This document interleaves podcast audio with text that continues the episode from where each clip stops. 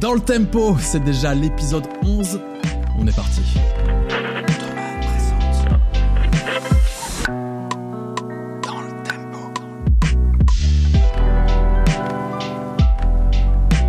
Nous revoilà, bienvenue dans le tempo.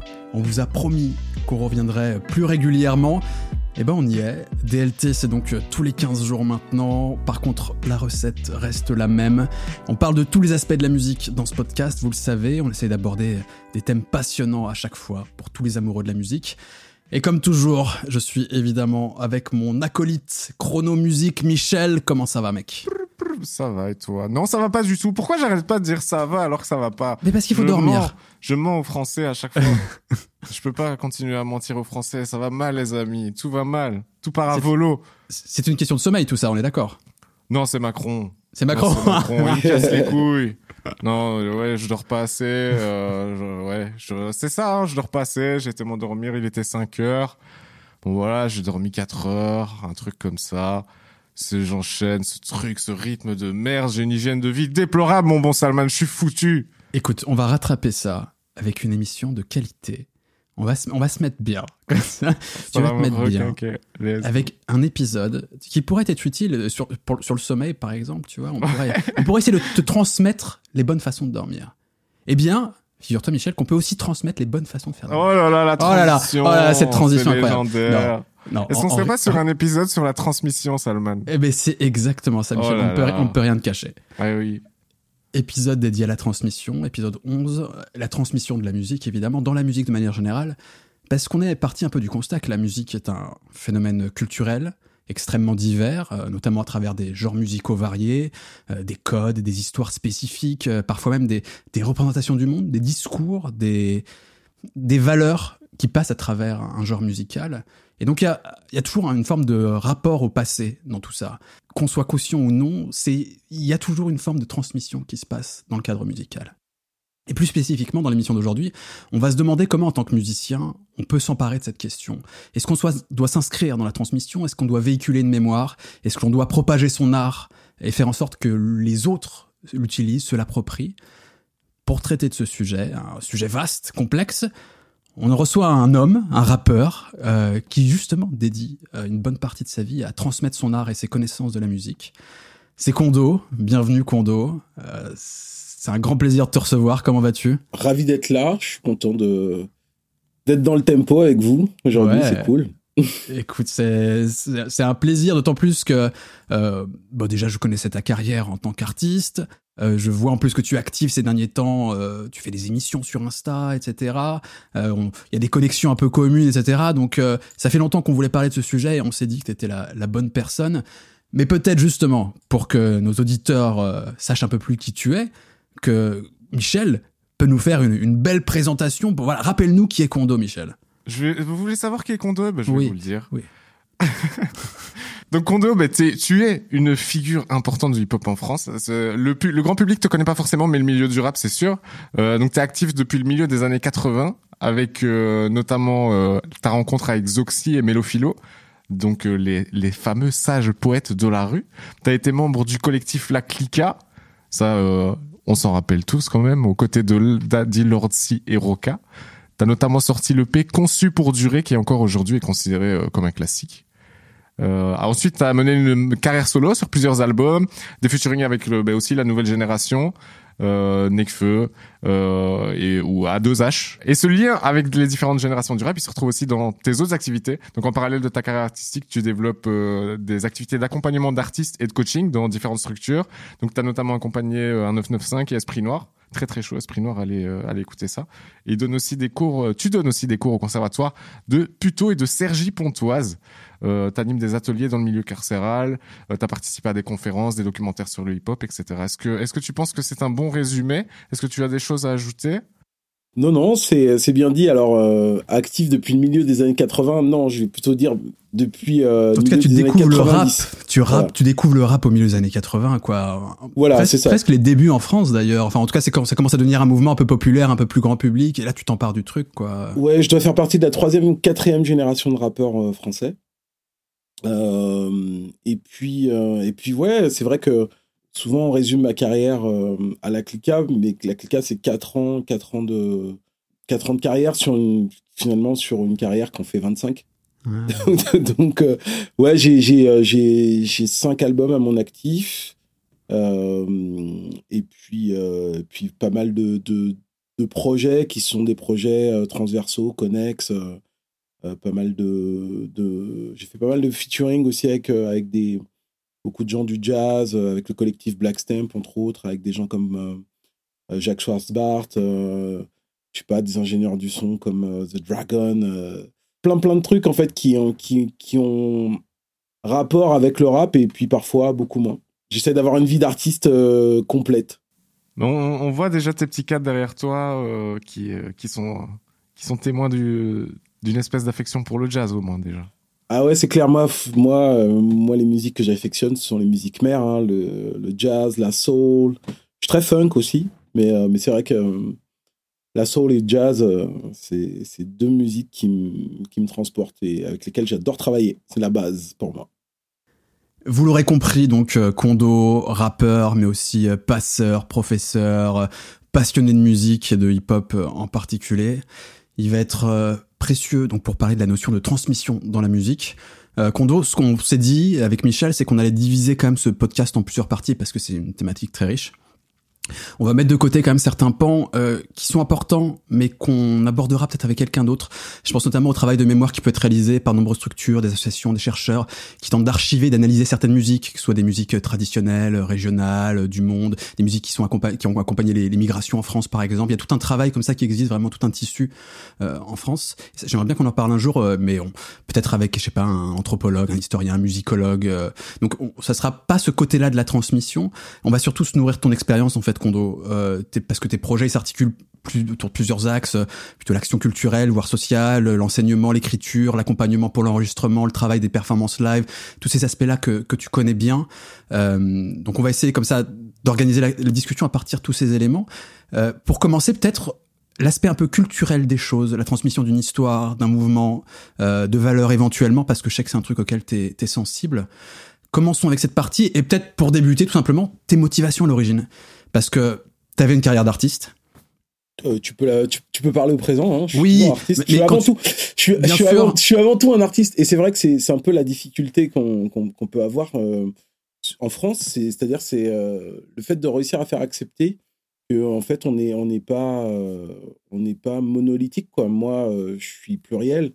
Donc je suis un artiste et plein de choses en fait. Et d'ailleurs, je crois que l'artiste 2.0, c'est aussi ça quoi. Bien sûr, quand je parlais, tu avais une carrière d'artiste, que je me replongeais au moment où tu as dû faire le choix de. Tu, à ce moment-là, tu avais, étais en plein dans une carrière d'artiste. C'est encore le cas aujourd'hui, bien évidemment. Mais à ce moment-là, tu te lances dans l'idée que tu vas transmettre. Alors, j'imagine aussi qu'il y avait peut-être une question, euh, bah, il faut taffer, il y a peut-être une question financière qui s'est posée, mais pas du tout. même pas c'était une volonté dès le début. Si tu t'es dit, il faut que, faut que je sois, il faut que je transmette les choses, quoi. Il faut que je. Alors déjà, je suis, j'appartiens à la culture hip-hop. Ce mot-là, déjà, le mot culture hip-hop, il, il, change tout parce que déjà, j'appartiens pas au rap game. J'appartiens à la culture hip-hop. Et dans la mmh. culture hip-hop, t'as euh, as un pan de ma culture qui est la, la transmission. C'est-à-dire, c'est moi, j'ai une phrase qui me construit euh, depuis que, que j'écoute du rap. C'est une phrase qui qui vient des Pro Writers Teachers, et c'est each one, teach one. Ça veut dire vraiment chacun apprend de chacun et chacun enseigne à chacun. Et euh, si j'avais pas eu des gens euh, comme ça qui m'avaient filé le peu de connaissances qu'ils avaient, bah, je serais pas là où je suis.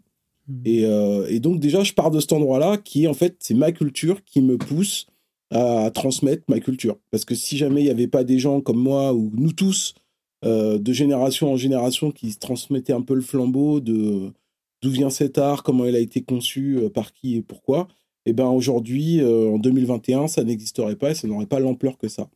Hmm. Donc euh, moi, j'ai commencé à rapper à l'âge de, 13 ans.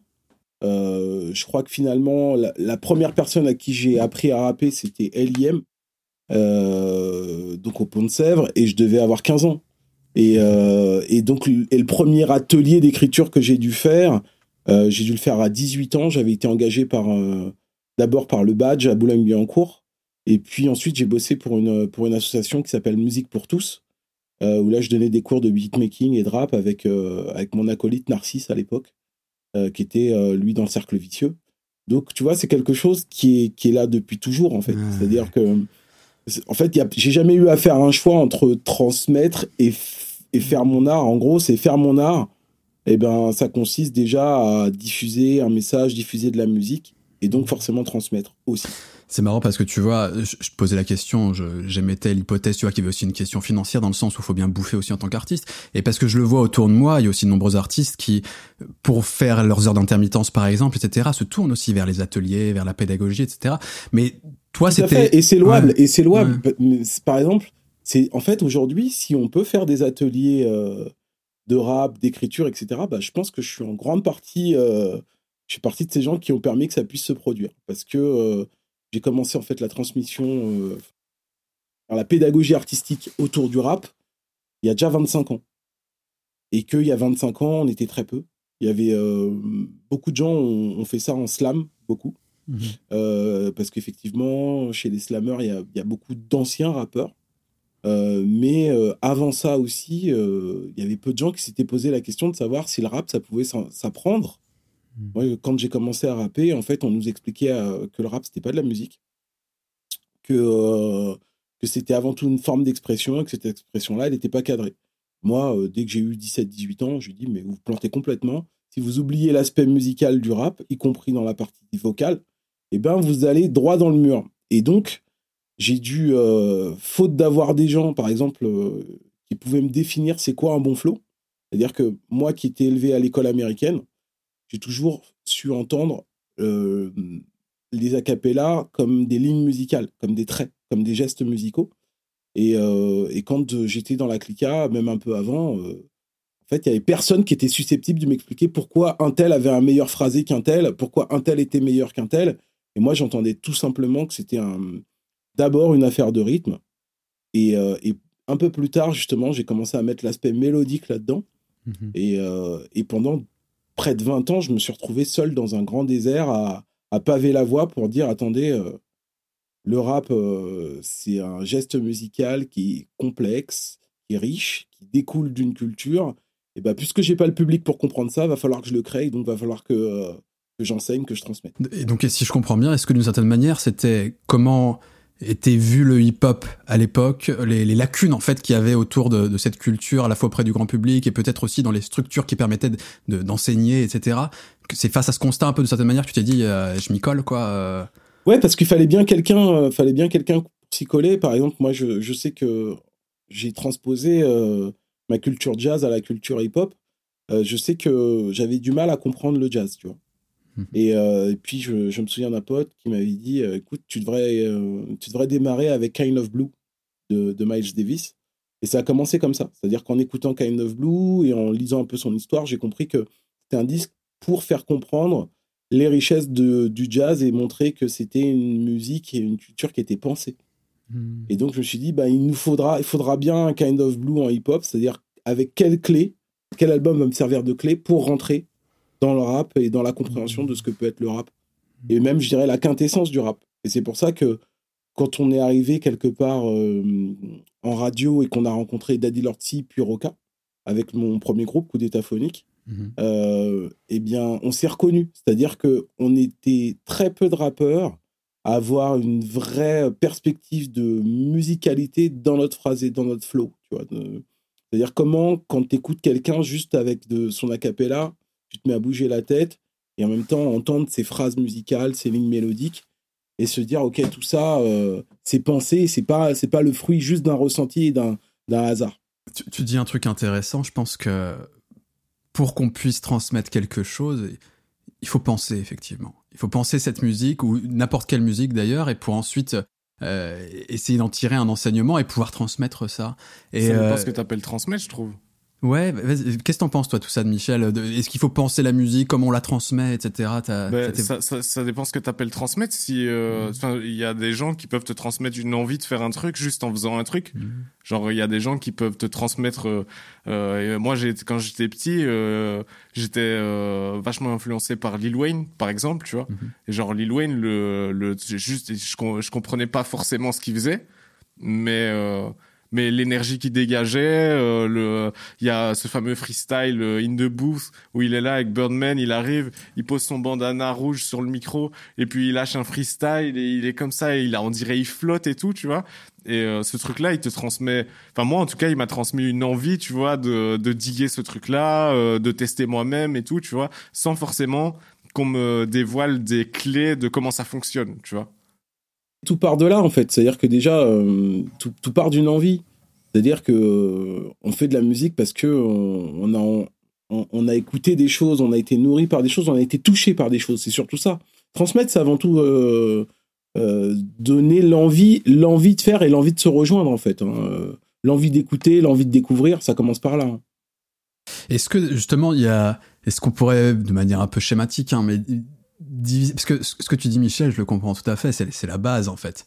C'est tu fais tu fais tu fais kiffer les gens, tu, euh, tu, tu commences à te passionner pour un truc, tu, tu te butes au truc et et ça passe pas forcément par la volonté du mec en fait de de d'être dans l'enseignement ou la pédagogie, mais juste dire moi je fais mon truc, je l'offre au monde et après euh, advienne que pourra et si ça vous fait kiffer bah c'est c'est trop bon tu vois et, et ça contamine des gosses et des, des passionnés etc et c'est c'est la base du truc évidemment. Mais il y a aussi une autre étape qui est celle à laquelle tu t'es adonné, euh, Kondo, qui est un truc peut-être quand même plus de, de se dire, je vais pas seulement proposer mon art, mais je vais en plus lui donner une forme d'explication ou, ou tout un truc autour pour, pour le complexifier et peut-être aussi lui permettre de repérer pourquoi pas des codes. Tu parlais du flow par exemple, tu disais, je comprenais bien ce que ça voulait dire le flow, mais j'avais peut-être pas, il y avait pas les éléments pour réellement le, le, décrire, etc. Alors moi je savais parfaitement le décrire. Enfin j'ai mis du temps, mais en fait j'ai bien, il y a un moment j'ai posé une définition. J'ai dit c'est quoi le flow? Déjà une des premières définitions c'était c'est quoi le rap? bah déjà rapper c'est parler en rythme sur de la musique. Mhm. Tu vois? Chanter c'est parler en rythme sur de la musique avec des hauteurs de notes. Il y a des hauteurs de notes dans le rap, mais quelque part, euh, on va dire que euh, l'ambitus qui est proposé, c'est-à-dire euh, l'étendue mélodique qui est proposée dans le rap, est moins importante que l'étendue mélodique qui est proposée dans, dans la chanson, et la précision mélodique est moins importante. Moi, c'est pour ça que j'ai pas mal de mal avec l'idée que Enfin, tu sais, tout ce qui est musique urbaine, on le met. Enfin, déjà le nom musique urbaine, tu vois, mais genre le fait que, en, gros, moi, j'ai vraiment du mal avec la terminologie. Enfin, j'ai du mal. Non, au final, je m'en fous. Mais tu vois ce que je veux dire? Le fait que maintenant, on appelle rap ben, euh, des chansonnettes, en fait, tu vois? Genre, il y a, y a... Mais, mais, rapper, c'est chanter. C'est-à-dire que ça aussi, j'ai mis du, j'ai mis du temps avant de le comprendre. En fait, c'est vraiment, y a, ça aussi, ça a été, ça a été dur pour moi. Ça a été même un, ça a été même un, un travail de fond d'accepter de me définir comme étant un chanteur. Mmh parce que euh, pendant plusieurs années, euh, je refusais ça. C'est-à-dire, j'estimais que euh, rapper, c'était pas chanter. Donc, il était important de comprendre que ce qu'on faisait, c'était de la chanson. Par contre, c'était un style spécifique de chanson, et donc ça répondait à des codes. Ouais, et ça implique certaines Enfin, moi, en fait, c'est ça que je trouve intéressant, enfin, a posteriori, quand j'analyse pourquoi je trouvais le rap aussi intéressant. Euh, bon, t'as le choc euh, de la culture, t'as tout ce truc, mais euh, mais t'as tout ce truc de la contrainte et d'être justement limité par le fait que t'as pas de structure mélodique euh, à proprement parler, t'as pas de résolution, de, enfin, tu vois ce que je veux dire, t'as pas de. Et, pourtant, tu vois, tout le rap, c'est basé justement tout, tout, toute l'approche du flow, elle est basée sur ce qui rythme la musique en permanence, à savoir les tensions et les résolutions. Tu vois, par exemple, si je fais mes doigts inscrits sur du papier se braquent, les taux se ferment, je me sens épié dans un guet, puis contracte, mon cou serre. En danger dans la faune électrique des villes, en civil. Je porte en ma couleur l'exil d'Afrique origine polyglotte, yo. Parlant toutes les rues adaptables, c'est en camouflage que j'analyse et transmets le câble. Eh, Paranoïaque, eh, notable dans mes eh. étapes, je capte, tu vois, il y a trop de trucs. Tu vois, il y a tout, déjà, il y a un accordage, il y a la note, ta, cette note-là, elle est toujours là, donc il y a un accordage. Après, il y a, tu vois, il y a toujours un, oh, un, un, oh, tu vois, un truc, ouais, t'as toujours, accents, t'as des, des accents, mais t'as toujours cette tension. Il y a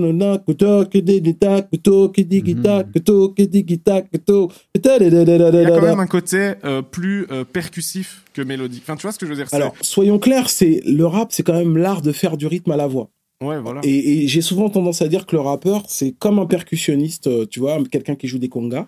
Ouais, voilà. Bah, il fait bien des notes, il fait de la musique, et simplement, sa puissance, elle est dans son écriture rythmique. Et bien ça, par exemple, tu vois, Salman, ça, ça m'a pris dix ans pour faire comprendre cette idée, juste accepter cette idée. Au fait, ah ouais, le rap, c'est, une science du rythme. Bah, tu vois, j'ai bossé avec des gens qui étaient des spécialistes, des pédagogues de la voix. Et comme ils n'abordaient jamais le rap de cette façon-là, tu sais, quand j'arrivais avec ce paradigme, en disant, bah, en fait, tu te plantes, ton regard, il n'est pas sur le texte, ton regard, il n'est pas sur l'énergie, ton regard, il doit être sur le focus, il doit se faire sur le rythme. Et là, tout d'un coup, ah ouais, euh, c'était la découverte, quoi. Hmm. Et de là, il y a eu beaucoup de gens qui ont commencé à faire des recherches autour de ça et de commencer à avoir cette approche et comprendre ce qu'est l'expression artistique rap en ayant le bon paradigme. Est-ce que tu penses que c'est euh, que tous les musiciens naturellement, mais sans en avoir conscience, euh, euh, questionnent un peu tout ça Est-ce que c'est ça dépend des artistes Certains, est-ce que tu, tu, me dis si je me trompe, mais c'est quand même une forme, une manière aussi un peu d'intellectualiser la musique, en tout cas de réfléchir à la discipline, à la pratique, etc. C'est pas tous les artistes qui font ça. C'est non, non, non, ça tous les artistes font pas ça parce que tout, tout d'abord est une affaire de, sensation et euh, de feeling. Mais après, j'ai envie de dire et de geste. Mais en fait, ce geste-là, il y a un moment, c'est soit c'est ton art qui te domine, ou soit tu es un maître dans ton art. Et donc, pour moi, en fait, l'idée de maîtriser mon art, c'était de comprendre ce que je faisais et pourquoi je le faisais. Il s'avère que la chance que j'ai eue, c'est que j'ai quand même eu euh, la possibilité, tu vois, euh, d'avoir de faire des cours d'art plastique dans ma jeunesse où j'avais un, prof qui nous disait ça, qui nous disait en fait, avant de vous lancer en fait sur votre euh, sur votre toile, qu'est-ce que vous voulez faire et quel procédé vous, vous allez utiliser, comment tout ça, ça va soutenir votre idée. Et donc, à un moment, tu es dans le feeling et puis tu, tu jettes ce que tu as dans le corps, dans le corps, dans le cœur et tout, mais il y a un moment, tu dis, OK, j'ai envie de transmettre une idée de manière précise, il va falloir que j'utilise tous les procédés qui sont à ma disposition pour que ça tape le plus dans le mille possible. On vise, en fait. Et justement, pour moi, la maîtrise, c'est ça, c'est viser dans le mille. C'est ce qu'on cherche, ce qu'on cherche à faire. Euh, bah, quand on est, quand à un moment, tu avances dans ton art, tu veux taper dans le mille. Et, euh, et ce truc, c'est que avant de taper dans le mille, il faut déjà que tu aies construit une cible. tu vois, donc si tu cibles pas, tu peux, tu peux pas, tu peux pas progresser et donc tu peux pas non, plus déterminer pour toi quels sont tes axes de progression. Hmm. Au départ, quand j'étais jeune rappeur, euh, ce qui m'intéressait, c'était juste déjà d'écrire des textes en fait, avoir de l'inspiration. C'était le premier truc. Ah merde. Et puis après, euh, une des questions, c'est pourquoi le rap américain ça sonne mieux que le rap français? Ça a toujours été ma question pendant très longtemps. Et donc, forcément, il y a un moment, j'ai fait, ouais, mais en fait, il rythme mieux. Et après, j'entendais justement ces histoires de, ces notes-là, je les entendais, mais je pouvais pas les définir. Mais effectivement, je me disais, tiens, il y a un accordage, il y a un accordage vocal, il y a, il y a des choses qui sont, qui sont un peu précises. Je me, des fois, j'allais en studio avec, euh, avec les membres de la Clica et je me disais, il y a des fois, ça sonne, ça rappe faux. C'est-à-dire, c'est, c'est pas dans le son, c'est pas dans l'instru. Pourtant, tu vois, le gars, rythmiquement, il est en place et tout. Même moi, il y a des fois où rythmiquement, j'étais en place et je disais, ah, fais chier, ça sonne pas comme il y a dans ma tête. Hmm. Et donc, bah, plus tu voulais, plus tu veux comprendre et plus tu veux t'améliorer, bah, là, plus tu es amené à te poser des questions. Et à un moment, tu as, répondu à un certain nombre de questions. Et là, tu as envie de te. Enfin, voilà, toute l'encyclopédie que tu as, bah, tu as envie que les gens ils comprennent parce qu'il y a des gens qui écoutent ton truc et qui te disent Ouais, mais euh, un tel est meilleur que toi. Et tu écoutes, le, écoutes la personne avec qui on te compare. Tu dis Bah, en fait, non, rythmiquement, le truc est pas là. Euh, vocalement, c'est pas en place. Et tu te rends compte que on n'a pas, on a juste pas le même paradigme, donc on part pas des choses du même endroit. Moi, je sais que il y a un moment, euh, il y avait ce débat-là. Est-ce que Tupac est meilleur que Nas? Moi, dans, dans, ma, dans ma réponse, c'était dans, dans, ma, dans, ma, dans mon époque, c'était ça. Et moi, je me prenais la tête avec des potes pour leur dire, mais non, en fait, ce que tu aimes chez Tupac, c'est pas, c'est pas son flow. Ce que tu aimes chez Tupac, c'est sa personnalité, c'est sa rage, c'est son, c'est sa façon de d'investir ses textes, c'est les sujets qu'il traite c'est son énergie. Mais ça n'a rien à voir avec le rap. Vocalement, eh ben, celui qui présente le plus de caractère, enfin, de, le plus de. Alors, je vais pas dire le mot technique, mais pour moi, c'était ça, c'était une technique et le plus de musicalité, c'était Nas, point. Et j'ai eu le même débat avec euh, et Booba. Et tu vois, il y avait souvent, on me disait, ouais, non, mais euh, Booba euh, rappe mieux que Rof. Je fais, non, ce que tu préfères chez Booba, c'est ses punchlines. Ce que t'aimes chez lui, c'est c'est son approche, en fait, c'est son charisme. Mais par contre, s'il fallait vraiment euh, faire décortiquer rythmiquement ce que vaut l'un et ce que vaut l'autre, bah moi je dirais que rythmiquement, Roth est beaucoup plus intéressant, il a beaucoup plus de variations, beaucoup plus de palettes dans sa façon de, de, de rimer, de faire de la musique avec sa voix que Booba. Mais c'est normal, on ne cherche pas les mêmes choses. Voilà. Ça doit te, parler, Michel, un peu tout ça, parce que l'idée de, voir sa pratique, son art comme une discipline, avec euh, réfléchir quels sont les mécanismes derrière tout ça, comment ça fonctionne, etc. Parce que je sais que tu as ce rapport à la musique, toi. Ouais, moi, c'est pour ça que je fais de la musique. Moi, je fais de la musique pour comprendre comment ça marche, tu vois. Donc, euh, ouais. Je trouve que le, le parallèle entre. Enfin, le, ce, toute l'opposition qu'on fait entre Booba et Rof, euh, ça me ça me fascine assez bien euh, parce que c'est ils sont vraiment opposés sur tout. Tu vois, donc euh, là ici j'étais dans ma tête en train de me dire oh, c'est vrai que tu sais, le côté sur le fond ils ont rien à voir, sur la forme ils ont rien à voir, idéologiquement ils ont rien à voir. Enfin tu vois, il y a vraiment ce truc où c'était un clash un peu inévitable, tu vois. Et je trouvais ça intéressant. Pourtant c'est du rap. Pour, euh, et pourtant c'est du rap. Pourtant, mais c'est c'est ça qui est intéressant aussi, c'est que le, le rap, on, on, on cherche pas tous la même chose dedans. Effectivement, tu vois. Moi, j'aurais pas tendance à, c'est c'est ma vision à moi, tu vois. Mais euh, moi, ce qui a défini mon mon rapport au rap, c'est le c'est le choc que je me suis pris, tu vois. C'est en fait si j'écoute un morceau de rap et que je suis pas choqué, je suis pas content à la fin, tu vois. C'est pas que je suis pas content, mais genre ouais, je me dis ouais bon voilà, c'est un morceau de rap, tu vois.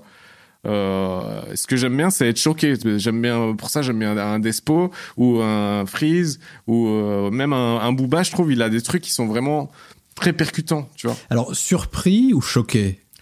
Euh, ouais, c'est c'est un peu les deux, tu vois. Kalash criminel, il a ça aussi, tu vois, ce truc où c'est c'est évidemment la, tu penses à la punchline, mais t'as euh, globalement aussi tout le tout le jeu de l'image, etc. Je, je, suis beaucoup plus porté sur le texte que euh, sur la, la rythmique, euh, paradoxalement, tu vois, parce que ah je suis plus euh, musicien. Hmm. Mais enfin, je, ouais, je suis beaucoup plus porté sur le la capacité à te à te je sais pas comment dire à t'envoyer une image dans la tête ou tu vois à, te marquer, tu vois.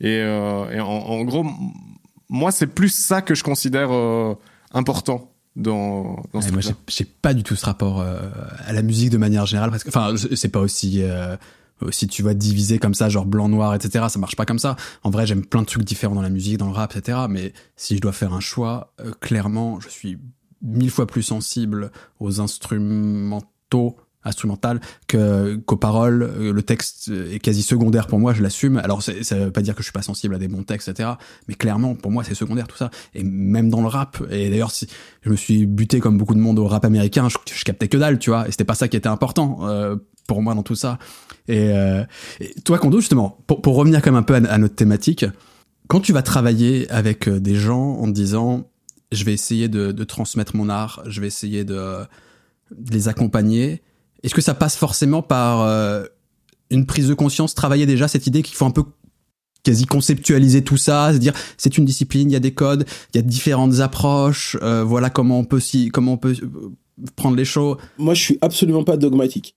C'est-à-dire que euh, je travaille avec ce que sont les gens. Mais par contre, ça m'intéresse toujours de, de, de comprendre euh, où je suis et avec qui je suis et, euh, et sa perspective. Tu vois, par exemple, euh, t'as pas du tout la même posture quand, es, quand tu fais du coaching, de l'accompagnement scénique. Mmh.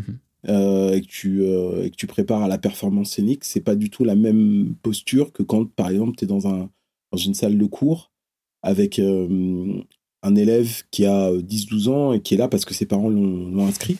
et c'est pas pareil euh, que, que de travailler avec un, un jeune adulte qui se destine à être professionnel et euh, qui passe par le conservatoire juste pour, pour se remettre pour remettre ses, ses, ses, bases quoi tu vois mm-hmm. t'as pas la même posture aussi quand tu travailles avec des avec des professionnels moi j'ai eu la chance de d'avoir plusieurs casquettes. Euh, ce qui m'intéresse, moi, à l'origine, je crois que si j'ai fait tout ça, c'est parce que, dans le fond, j'ai toujours voulu être un producteur à la Quincy Jones, tu vois, ou même à la, Barry White. C'est-à-dire, c'est, ou même, tu vois, là, mon, mon, mon un de mes, artistes préférés, c'est Isaac Hayes, tu vois. Donc, c'est des gens qui sont et des artistes et des producteurs. Et, euh, et donc, il y a plein d'espaces que j'ai que j'ai que j'ai il y a plein de métiers dans la musique que j'ai que j'ai abordé euh, je suis ingénieur du son je mixe des albums qui sont pas les miens je mixe des projets qui sont pas les miens. Donc déjà ça ça t'apprend euh, à terre et à écouter à écouter les autres à écouter les envies et à faire comme on te demande. Déjà ça t'apprend une certaine humilité tu vois. Ensuite euh, quand toi-même tu es dans la transmission et et que tu te retrouves euh, voilà à accompagner quelqu'un dans son projet artistique, dans son projet scénique, pareil, t'es pas là pour imposer ta perspective, tu es là pour comprendre la perspective de l'autre et lui donner tous les outils dont il a besoin pour que ce qu'il a dans la tête, ça puisse se réaliser. Et donc là, euh, un des outils que j'utilise le plus, ça va être bah, les questions, le fait de d'interroger euh, l'envie, la volonté, ça va de pourquoi le groupe s'est formé, quelle était l'ambition première et et après qu'est-ce que le groupe ou la personne a envie de voir sur scène et quel chemin ils vont emprunter et quel sera le chemin le plus efficace pour arriver à l'objectif voulu. Est-ce que dans tout ça, parfois dans, tout, ce travail que, tu peux effectuer, il y a aussi presque une idée de, préserver une mémoire? C'est-à-dire que une histoire auquel attaché, à laquelle tu es attaché, pardon, et de se dire, euh, il faut que ce truc continue à vivre. Est-ce que ça peut parfois t'habiter, ça, cette idée qu'il faut faire perdurer les choses, sinon peut-être qu'elles qu'elles disparaissent petit à petit Je pense que tu peux pas avancer dans la vie sans prendre conscience de la mort. Moi, je pense que les choses doivent mourir. Tu vois? C'est-à-dire que faut bien comprendre que entre la vision que Chronos a du rap et puis la mienne, eh ben, je vais te dire qu'il y a quelque chose qui, euh, s'est perdu entre temps, mais j'estime que c'est normal. C'est-à-dire que euh, tous les jeunes que je rencontre qui sont des millennials, euh, évidemment, quand ils me parlent de rap, bah, ils me disent ça, ils me disent non, mais si ça, si ça choque pas, c'est pas du rap. Mais moi, par exemple, euh, je me suis battu 15 euh, ans, 20 ans, parce que en gros, notre musique au départ, elle choquait tellement qu'on ne voulait pas en entendre parler. Et donc, quelque part, il y avait quelque chose où on devait travailler à la rendre euh, plus consensuelle, plus acceptable, faire comprendre en fait d'où on venait. Donc, quelque part, tu vois, la, douceur d'un solar avait autant de valeur que, que l'énergie et la, et, la rugosité d'un NTM, tu vois. Hmm. Et, mais il y avait besoin d'un, il y avait besoin d'un solar en fait. S'il n'y avait pas un solar, s'il n'y avait pas un Akhenaton, euh, des IAM, tout ça, bah le rap serait pas ce qu'il est quoi. Et, et, pour moi en fait aujourd'hui, ce qui peut-être peut plus m'emmerder, c'est le fait que encore une fois, tout le monde répond au même paradigme, c'est-à-dire que s'il n'y a pas s'il y a pas une insulte dans un morceau, ça ça touche pas. Si la personne elle est pas en surjeu, ça touche pas. Euh, si euh, la personne n'exagère pas son propos et n'est pas dans la violence, eh ben ça fait pas du rap. Et moi, j'estime que, que mon rap a, le devoir d'apporter aussi, de vieillir correctement, donc d'apporter une certaine classe, une certaine rigueur. Euh, voilà, c'est ce que moi j'essaye de transmettre. Mais je veux dire, le rap que je fais, en fait, il est pour les, les jeunes qui, dans 15-20 ans, se diront bon, c'est bien ces trucs-là, mais vas-y, j'ai envie de m'écouter un bon petit peurat euh, avec ma meuf euh, dans, mon canapé. Euh, et voilà, quoi, on s'entend bien, quoi. Et ça, ça va être compliqué. Sur votre génération, les gars. non. Non, je plaisante, je plaisante. surtout qu'il y, a une diversité folle dans le rap aussi euh, aujourd'hui. Déjà, il y a, y a, une diversité. Et, et pour moi, justement, j'allais dire, pour moi, c'est un peu... Euh, effectivement, il y a tout ce côté, euh, comme ce que le chroniqueur Sal appelle le... c'est quoi le rap de grossiste? Et ce, ce, pour qu'il oppose au rap de Yankee, ou en mode, c'est le rap, ouais, super violent, machin, avec tout ce, ce, ce, truc de la drill, machin, moi, j'en peux plus. Mais pour moi, c'est pas tant euh, dans la vulgarité ou dans la violence que, que c'est choquant. C'est plutôt, ouais, je, vraiment dans la, la force avec laquelle je t'emmène dans un univers qui n'est pas le tien. Tu vois. C'est vraiment genre, moi, moi c'est vraiment ça que j'interprète comme le choc et c'est ça qui fait mon rapport au rap. Tu vois, je j'estime pas euh, que ça définit ce qu'est le rap. Pour moi, c'est ce qui définit le rap esthétiquement, c'est clairement quelqu'un qui parle en rythme sur de la musique. Pour moi, c'est ça, tu vois. Mais, euh, mais dans mon rapport au rap, que, ce, que je, ce que je trouve le plus intéressant, c'est un type qui t'attrape par le callback et qui t'emmène dans son univers. Mais euh, c'est pas forcément. Euh, ça peut être aussi bien un, Alpha One qui est pas le, le, le, gros grossiste du coin que que ouais un, un Despo, tu vois pour moi, la nouvelle génération, ils sont plus justement dans le côté musical, tu vois, du rap que euh, moi j'ai l'impression d'être la génération entre les deux, où il y a eu une génération qui était très formaliste et, euh, et une autre génération qui était plus euh, sur ce truc de la punchline et tout ça, et que maintenant on est de retour dans un truc plus qui tourne autour de la musicalité et notamment avec les gimmicks et tout ça, tu vois. Eh ben, eh ben, justement, il y a un truc euh, qui, qui m'a toujours fait rire quand, euh, quand, euh, quand il y avait ces débats autour du rap. Parce que j'ai toujours dit, en fait, on fait des rap. Il y a autant de rap qu'il y a d'artistes, en fait. C'est-à-dire que c'est vraiment une esthétique, et dans cette esthétique, chacun vraiment vient avec euh, avec ce qu'il est, son histoire. euh, Même si on peut dégager des écoles quand même. Voilà. Mais euh, mais aujourd'hui là où je démarrais, euh, je sais pas, il y avait 3 4 5 écoles euh, début euh, 90 fin 90 aujourd'hui euh, pour moi, il y en a y en a 200 quoi. Enfin hum. et, c'est assez marrant parce que parce que ça devient de plus en plus fin en fait. Par exemple, euh, euh, qu'est-ce qui fait euh, la différence entre de la drill et de la trap Il y a, y, a, vraiment des jeux de finesse quoi aujourd'hui, euh, alors qu'on va utiliser les mêmes ingrédients, tu vois? Euh, Il y, a, il y a beaucoup de choses comme ça. Mhm. Voilà, il y a, il y a énormément. En fait, on est, on est dans, dans un moment aussi où, où les, les musiques se mélangent de plus en plus. Je sais pas si on, on peut euh, arriver à créer, à, à définir une espèce de moelle substantifique de ce que devrait être ou de ce que peut être le, le rap, parce qu'à chaque Mhm. fois que je, je travaille sur cette matière-là, pour le coup en recherche, c'est-à-dire euh, qu'est-ce qui fait que musicalement, par exemple, vocalement, c'est bon? Le rap, ça y est, on, l'a circonscrit. Mais par exemple, instrumentalement parlant, c'est archi compliqué. Parce que euh, c'est quoi la différence entre le. Tu vois, qu'est-ce qui lie euh, la musique de Gangstar à la musique de, euh, de Lil Wayne, à la, à la musique de, euh, de Drake? D'ailleurs, même chez Drake, tu vois, il y a tellement de, il a tellement eu de, de périodes qu'à la fin, tu vois, tu, tu sais plus ce qu'il définit de manière claire. Voilà, il y a énormément de, il y a, quand même presque 40 ans d'histoire musicale qui, euh, qui se joue à travers ce genre musical-là. Puis il y a quand même une particularité aussi dans, ce dont on parle, c'est que euh, on, a, on a vite glisse, on, glisse facilement de rap à hip-hop. Et est-ce qu'il faut exactement les considérer de la même manière? Parce que je veux dire par là que euh, on envisage aujourd'hui beaucoup le rap comme euh, une discipline extrêmement variée, euh, avec plein de pratiques différentes. On vient de le dire, on vient de donner des exemples. Euh, Est-ce que c'est valable aussi pour le hip-hop qui, au-delà d'être une forme, euh, est aussi euh, historiquement un fond, c'est-à-dire qu'il y a un contexte socio-culturel particulier. Euh, même s'il y a eu très tôt des écoles différentes, il y avait aussi parfois un discours, il y avait, tu vois, un, un truc quand même comme ça. En tout cas, les acteurs de cette scène se revendiquaient comme hip-hop. Aujourd'hui, c'est moins le cas. Euh, J'ai l'impression que quand tu rappes, tu te revendiques moins hip-hop qu'à une époque, je pense. Est-ce que justement parce qu'il faut séparer les deux, est-ce que parce qu'à ce moment-là, la question de la transmission ne se, se pose pas de la même manière. Bah, pas du tout, pas du tout, effectivement, parce que euh, c'est pour ça ce que je disais au tout départ. Moi, j'appartiens à la culture hip-hop, pas au rap game. Parce qu'aujourd'hui, le rap, c'est le rap game. Ça veut dire c'est un jeu où on marque des points, on fait des scores, on fait des chiffres, où on a un certain nombre de punchlines, un certain nombre de followers. Ça appartient à une culture qui, en fait, pour moi, la culture de l'industrie. C'est une autre culture. Ou bien, je vais même dire une culture capitaliste. Point.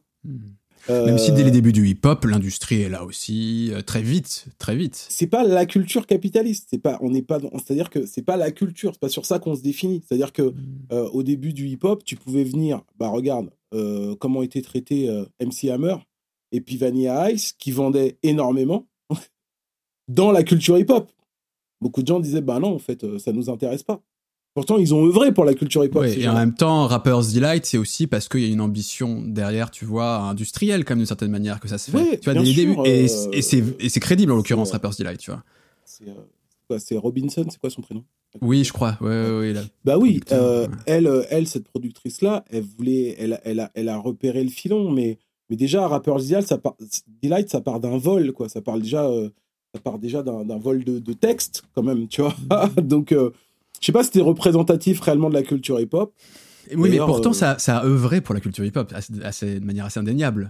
C'est-à-dire, be- beaucoup de gens ont découvert le hip-hop. il travers faut pas se faire avoir par ce focus. C'est-à-dire que il y a un moment, euh, euh, la culture de l'industrie du disque, elle reste l'industrie du disque. Mais la- une culture, c'est un écosystème. C'est pas que c'est pas que de la musique. C'est-à-dire que quand cet écosystème, par exemple en France, euh, voilà, euh, le rap ou même même le hip-hop en tant qu'industrie, quand c'est arrivé avec euh, l'émission de Sidney Dutey, euh, HIP HOP, il y a un moment, C'est aussi l'industrie, là. ça, c'est l'industrie. Mais quand l'industrie, quand l'industrie a disparu, la culture est restée.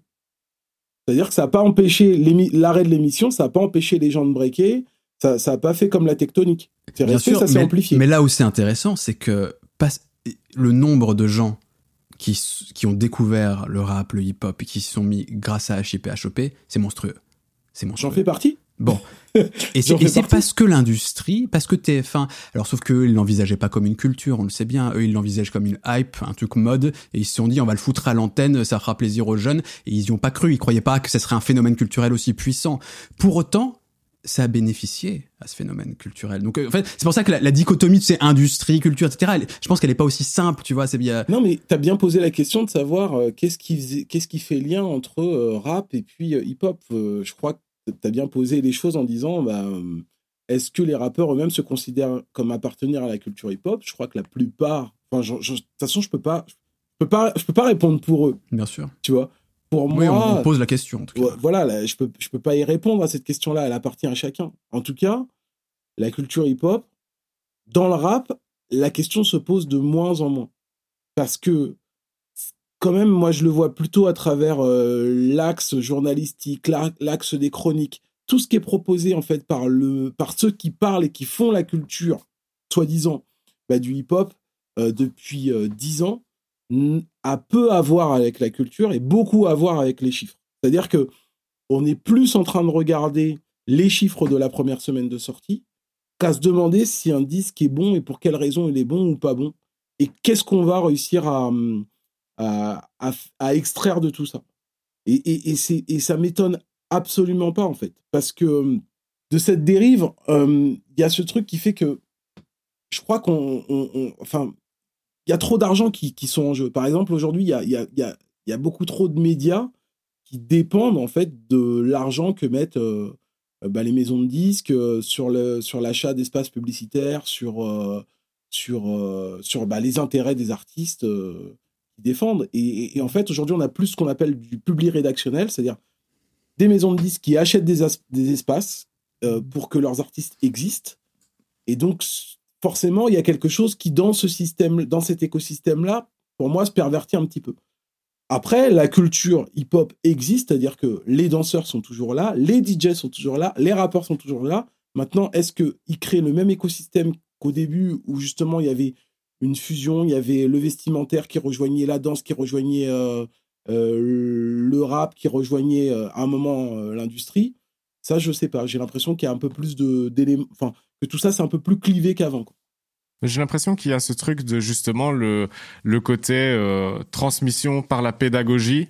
Ce truc-là, c'est un peu perdu et on est plus dans un mode de transmission par l'exemple, tu vois.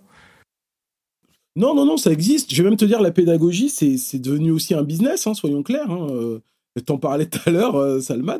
la, pédagogie artistique, c'est devenu un business. Il y a de plus en plus d'écoles euh, qui, qui, ouvrent leurs portes. Moi, j'ai regardé sur le net, j'ai vu des, vu des formations, euh, des formations de rap ou de hip-hop à 7000 euros, quoi. Tu vois, des trucs comme ça, des, gens qui. Non, mais. Tu vois ce que je veux dire? Moi, si j'ouvre une école, je l'appelle micro d'argent. C'est l'école. Ah ouais, tu, tu, vois ce que je veux dire? Par exemple, pour moi qui apprendre à rapper, ben, pendant longtemps, ça se donne en fait. Mm. Ça se donne parce que tu veux, tu veux que tu veux que ton art il, il perpétue. Et, euh, et aujourd'hui, bah non, tout se vend quoi. Je crois que je crois qu'il y a aussi une réflexion de fond à mener tous sur euh, quelle société on veut on veut. Ce que je voulais dire, c'était pas vraiment ça. C'était l'idée de se dire euh, avant la culture hip-hop, ça se revendiquait de la culture hip-hop et ça disait voilà le hip-hop c'est ça, il y a ces disciplines là, il y a ces valeurs là, il y a machin etc. Tu vois. Et que ici il y a il y a des jeunes de la nouvelle génération qui lient instinctivement le rap et la sap et euh, que dans les clips t'es obligé de danser parce que sinon, enfin la gestu, ça rentre vraiment en compte de, des critères des jeunes pour euh, désigner si un rappeur est meilleur qu'un autre ou pas, tu vois.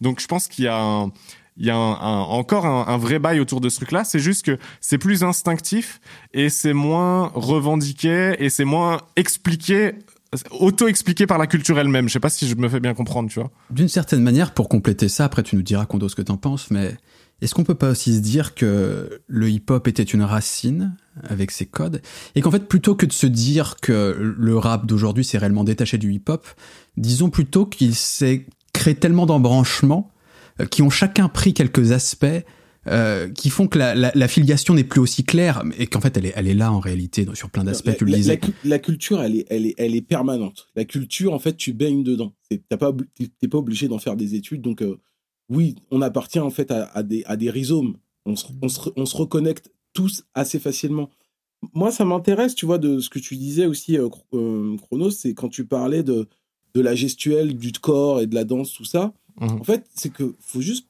se rappeler que aujourd'hui, l'industrie et puis le capitalisme est partout. C'est-à-dire que, par exemple, aujourd'hui, la danse, pourquoi ça revient? Parce qu'il y a des TikTok? Parce qu'effectivement, il y a des espaces où bah, tu génères, en fait, les, les rappeurs aujourd'hui, bah, ils créent des gimmicks de corps mhm. qui vont aider, en fait, à propager leur musique parce qu'effectivement, euh, c'est économique, en fait. C'est-à-dire que s'ils le font pas, ils survivent pas. Euh, et, et, c'est pour ça que moi, ce qui m'emmerde, en fait, aujourd'hui, euh, dans, dans, dans, cet aspect un peu industriel, c'est, c'est le fait de tuer la culture. C'est-à-dire que quand tu veux proposer de la finesse, un peu, un, peu de, un peu de subtilité, etc., que, que, que, que, ça, aujourd'hui, c'est, c'est, mis sur le, c'est, c'est mis sur le côté. Par exemple, dans l'idée de transmission, pour moi, il y a le fait que de savoir, en fait, que chaque génération n'est pas une, une génération spontanée c'est archi difficile, quoi, tu vois, de, de faire en sorte que moi, je suis pas pour préserver à tout prix le patrimoine et l'héritage, mais c'est juste de se rappeler qu'il y a des choses qui, qui, qu'on vient pas de nulle part, en fait. C'est juste de, qu'on est plus fort à se rappeler qu'on appartient à une lignée, qu'on appartient à une culture, qu'on a des, euh, gens qui ont été là avant nous et qu'on peut puiser dans ce répertoire-là et prendre de la force là-dedans et de fabriquer des choses à partir de ce répertoire-là. Donc moi, je trouve ça hyper intéressant que justement que le rap euh, se renouvelle, à chaque fois se renouvelle. Ça, je trouve ça hyper intéressant. Mais de l'autre côté, il y a un truc qui m'intrigue toujours, c'est à quel point, en fait, on est les premiers à tuer nous-mêmes notre, euh, notre culture. C'est-à-dire, euh, là, par exemple, lundi, je vais faire une émission en hommage à Lionel D.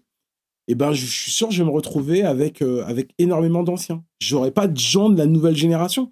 Et moi, il y a un moment, je me dis, mais, mais pourquoi j'ai pas un Alpha One qui est à côté de moi? Pourquoi j'ai pas, euh, euh, je sais pas, euh, un dossier qui est à côté de moi? Et pourquoi il n'y a pas, je sais pas, même un, même un Niska, quoi, tu vois? Ouais en plus, tu dis ça, je trouve que Alpha One euh, avec Freeze, et c'est probablement ceux qui respectent le plus, enfin en tout cas ceux qui font le plus de, de références à, à l'esprit hip-hop, à l'ancienne génération. Euh. Je, je suis pas à les opposer, bien au contraire. Et, et hum. encore une fois, je, je sais pourquoi j'ai choisi ces gens-là euh, dans mon exemple.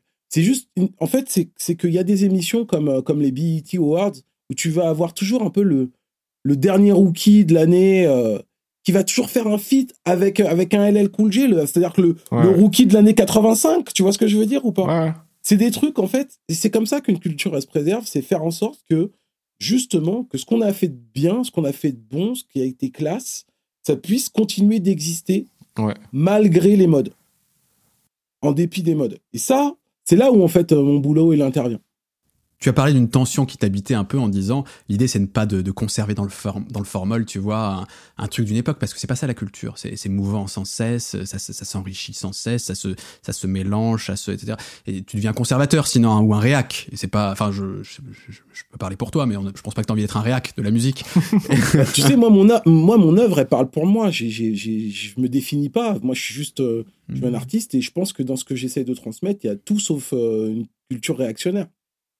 Et en tout cas, dans, cette idée, c'est euh, moi presque je dégagerais de, deux éléments par rapport à, à, l'histoire, à préserver quand même des éléments d'une culture. C'est d'un côté, tu as l'aspect presque le travail patrimonial, c'est-à-dire dire non, ça, ça, on doit le préserver pour la richesse euh, d'une culture, archiver, euh, faire pourquoi pas même un musée, je ne sais quoi, mais au sens noble des choses, hein, pas, pas pour les, les, les, les, mettre dans le grenier, tu vois, mais c'est juste dire, on, préserve aussi la, la, la, matière qui a été créée à un moment, parce qu'il faut qu'elle reste accessible dans, dans l'histoire humaine, dans l'histoire des cultures, etc., parce que c'est important. Il y a cet aspect-là.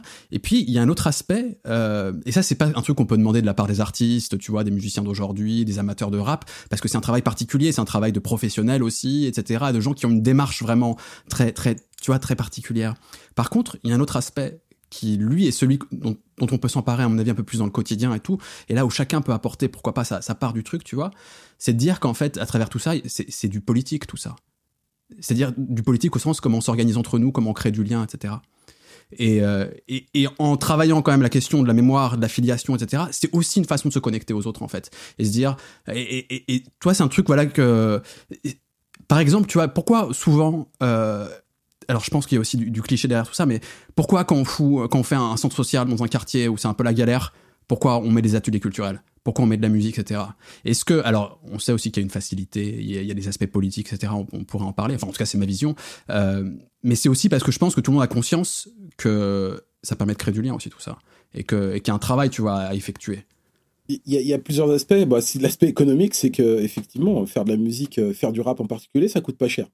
C'est-à-dire que si je veux commencer à faire du rock, bah, faut que j'achète des guitares, faut que j'achète des amplis, faut que j'achète. Euh, voilà, j'ai besoin de beaucoup de matos. C'est cool avec le, avec le rap et la danse et la culture hip-hop. Bah, je vais te dire, euh, tu as juste besoin d'avoir un stylo, du papier. maintenant, si je commence à mettre l'aspect graffiti de plus, bah, il te faut des bombes, mais je crois que entre l'étoile et les pinceaux et puis la peinture acrylique et machin truc. Euh, encore une fois, ça reste une culture du pauvre. Et, euh, et quand je vois en fait le, le budget qu'il faut pour développer un artiste de rap qui va tout faire par lui-même avec son groupe pour exister euh, médiatiquement et l'économie qu'il génère, on se rend compte que c'est un espace où il y a très peu d'investissement et énormément de rentabilité et même et humainement parlant, effectivement, euh, pour cette musique-là, dans l'aspect culturel que ça représente, c'est-à-dire c'est quelque chose qui fait du lien, effectivement. Le, la culture hip-hop fait lien. Et ça, c'est euh, bah, ce que je t'ai dit tout à l'heure. Hein. Quand j'ai commencé à rapper, bah, c'était euh, un copain. Voilà, j'ai commencé à rapper à 13 ans. Euh, mon copain, il avait, il, avait, il avait 14 ans, il était au cinquième étage, c'était Oxy. Et, et puis moi, euh, à 14 ans, j'avais un autre, un autre copain plus jeune que moi, c'était Eliem. Et voilà, et c'est comme ça qu'on s'est fait. Donc oui, ça fait du lien. Moi, je venais à, la base, je viens, de, je viens du Pont de Sèvres, à Bobigny. Donc je viens du 9-3. Et j'arrive dans le 9-2. Heureusement qu'il y a eu le rap, parce que c'est le rap qui m'a permis de me faire des potes, en fait. Si j'avais pas eu le rap, j'aurais pas connu tous ces gens-là. J'aurais pas connu Ego Size, qui était le cousin de Zoxy. J'aurais pas connu et voilà, c'est grâce à la culture hip-hop que j'ai connu des gens, en fait. Et mmh. surtout au départ, parce qu'on était peu nombreux et que c'était pas. Euh, comme c'était pas un game et qu'on avait. Tu vois, il y a un mot qu'on oublie tout le temps, c'est le mot euh, unité, quoi. On avait envie de faire de l'unité, de faire du sens. Et ben, quand je suis arrivé dans, cette, euh, dans, dans cet espace-là, où on s'est dit, bah, par le biais de l'art, on va se rencontrer, on va se trouver, bah, c'est quelque chose qui m'a parlé. Après, c'est pas la même époque, tu vois. Aujourd'hui, si tu veux te connecter à des gens, tu te mets derrière ton écran, euh, y a, tu trouves un centre d'intérêt, et puis à un moment, tu rencontreras d'autres gens qui ont le même centre d'intérêt, ce sera un autre point de départ, tu vois. Sur le plan social, selon toi, qu'est-ce que ça permet de travailler quoi, la, musique? Dans le sens où, tu, vois, on, parlait évidemment, par exemple, auprès de d'une population jeune, plutôt défavorisée, etc. Ça, c'est le truc un peu classique. Mais euh, tu as eu pas mal d'expérience en milieu carcéral, par exemple. Euh, là, la démarche, c'est quoi? C'est euh, qu'est-ce qu'on peut travailler avec la musique auprès d'une population, tu vois, qui est en prison, par exemple? Alors, déjà, il y a, y a, le fait que dans le rap, euh, le texte est au centre. C'est-à-dire, le texte est au centre et souvent, l'interprète, c'est l'auteur. Et donc, il y a cette idée déjà de, donner à sa voix de la valeur. Donc il y a, une valorisation qui se produit euh, quand tu es euh, dans un milieu euh, carcéral comme dans un milieu social à risque. C'est-à-dire déjà, c'est reprendre conscience de qui on est. Et il y a un truc qui est super bon aussi dans le rap pour ça, c'est l'ego trip. L'ego trip, c'est quand même le seul endroit à partir duquel tu dis non mais je suis fort, je suis bon, j'ai le droit. Par exemple, grâce à l'ego trip, je trouve que il y a beaucoup de femmes qui rappent et qui qui se trouvent de la qui se qui trouvent et qui génèrent leur propre force en fait. Ça c'est un c'est un truc mine de rien qui fait sens. C'est-à-dire déjà se redonner de la voix quoi. Ouais, mais moi je crois que la, la culture hip-hop a joué beaucoup sur la confiance que j'ai en moi, tu vois.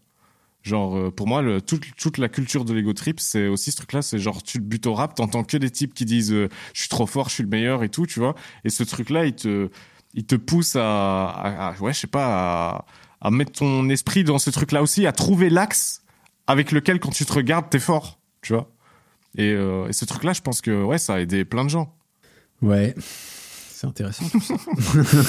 T'étais pas convaincu, Salman Non, non, en fait, je, non, tu sais quoi Je réfléchissais en fait à mon, euh, parce que ça renvoie à soi-même tout ça. Hein, tu sais aussi au rapport qu'on a à la musique, à la, et je pensais à l'ego trip et je, je, sais pas quel rapport j'ai à l'ego trip en fait, tu vois, parce que euh, moi, je peux pas dire, par exemple, que ça m'a, que ça m'a apporté, tu vois, l'ego trip dans, pour moi personnellement, tu vois, pour m'assumer ou je ne sais quoi, parce que j'ai toujours vu ça comme un exercice euh, de style, tu vois, un peu de certaine manière, que je trouve intéressant, que j'aime bien, que j'aime bien, tu vois, le côté, euh, je me ramène, je kick et je dis que je suis le meilleur et on se rend dans la compétition et la compétition saine en plus, tu vois, selon moi, tu vois, de avec, avec le smile, tu vois, t'es là et ou, ça peut être le couteau entre les dents, mais on sait que le couteau, euh, en fait, tu vois, c'est pas un vrai couteau. Enfin, il y, a un truc un peu comme ça, tu vois, qui est et, et que j'aime beaucoup dans dans dans l'émulation, dans l'énergie que ça crée. par contre, sur le côté plus psychologique entre guillemets, ce que ça peut, ce que ça peut créer en nous, ce que ça peut permettre de, de travailler sur euh, sur l'ego, sur la confiance en soi, etc. En fait, je comprends tout à fait que ça puisse toucher, mais c'est vrai que moi j'ai jamais eu ce rapport-là. Euh, j'ai, c'est pas comme ça que ça m'a touché, tu vois. Je me suis pas dit ah, putain en fait ça me ça me renforce, ça me fait du bien, tu vois. Mais c'est certainement lié aussi aux histoires de chacun, etc. À ce qu'on ce qu'on a travaillé, que ce soit au niveau psychologique, social, etc. Il y a plein de trucs comme ça qui rentrent en compte, tu vois. C'est pas l'unique aspect. Il y a, y a après il y a le droit aussi de dire ce qu'on pense. Et puis il y a le droit de l'explicite, c'est-à-dire que euh, pour rapper, tu peux te contenter de décrire ce par quoi tu passes. Là, il y a, récemment, je suis allé faire euh, une conférence, c'était à Château-Thierry, euh, autour du rap et de son histoire. Et à la fin de cette conférence-là, qui était une conférence musiquée, eh bien, il y a un jeune qui vient me voir, qui me dit, mais je peux te faire écouter un de mes textes? Et, dans son texte, il me raconte en fait son histoire familiale, c'est-à-dire son rapport à son père qui euh, est un homme violent, etc. Et, en fait, j'ai accès à toute son histoire. Et il y a deux choses, c'est que cet enfant, ce jeune-là, qui devait avoir 15 ans, 16 ans, euh, je pense que s'il n'y avait pas le texte, il aurait jamais pu me dire, en fait, voilà ce que je vis. Hmm. Tu vois? Mais par contre, le fait qu'il l'ait mis en musique, euh, déjà, ça me donne un accès, c'est-à-dire ça, ça lui met une distance et, et que avec cette distance, en fait, il, il, a sublime, il sublime le, les difficultés par lesquelles il passe, si ce pour ne pas dire l'horreur traverse. Tu vois ce que je veux dire? Mm. Il y a comment tu vas transformer euh, bah, toutes les difficultés de ta vie en quelque chose de positif. Comment tu crées du propre avec, avec du sale, quoi, tu vois? À fond. Et pour refaire le lien avec l'ego trip, je trouve que euh, pour, pour, moi, si l'ego trip perdure depuis aussi longtemps dans la culture, c'est Bon, déjà, bon, il y a tout le côté euh, individualiste, capitaliste, ça, ça correspond quand même à, ce truc-là. Mais tu as aussi ce truc de, j'ai l'impression que ça te protège. Quand, quand tu quand tu fais de l'ego trip, tout le monde comprend que c'est de l'ego trip et que euh, 90% de ce que tu dis, tu le penses pas vraiment, tu l'exagères, etc. Et une fois que tu as ce genre de morceau qui est fait pour te protéger, on va dire, tu vois. Après, tu peux, comme tu peux être honnête euh, sur d'autres morceaux. Tu peux, en fait, c'est ce que je veux dire, c'est que as tout ce côté où tu vas accentuer euh, certaines positions. Euh, en fait, ouais, ça, va te permettre de générer une ambiguïté quant à la romantisation de ce que tu vas dire sur les autres textes aussi, tu vois.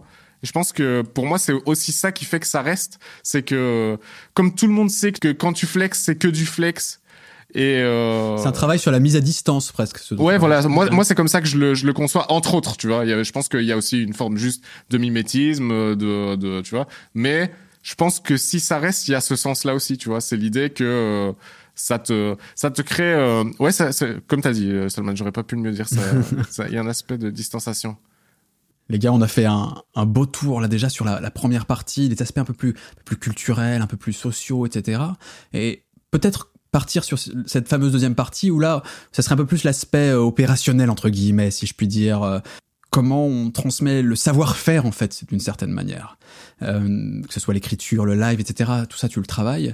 Euh, concrètement, sur des, des ateliers d'écriture, d'accompagnement pour l'enregistrement, le live, euh, c'est tu, te poses vraiment en tant que que professeur. Alors j'imagine que ça dépend des structures dans lesquelles tu interviens, etc. C'est est-ce que tu, tu pars vraiment du constat que tu as un savoir-faire, t'as mis des mots dessus et t'essayes de refiler les tips, euh, tu vois, les, les astuces, les façons de faire, ou c'est un travail quand même peut-être un peu plus global, tu vois que.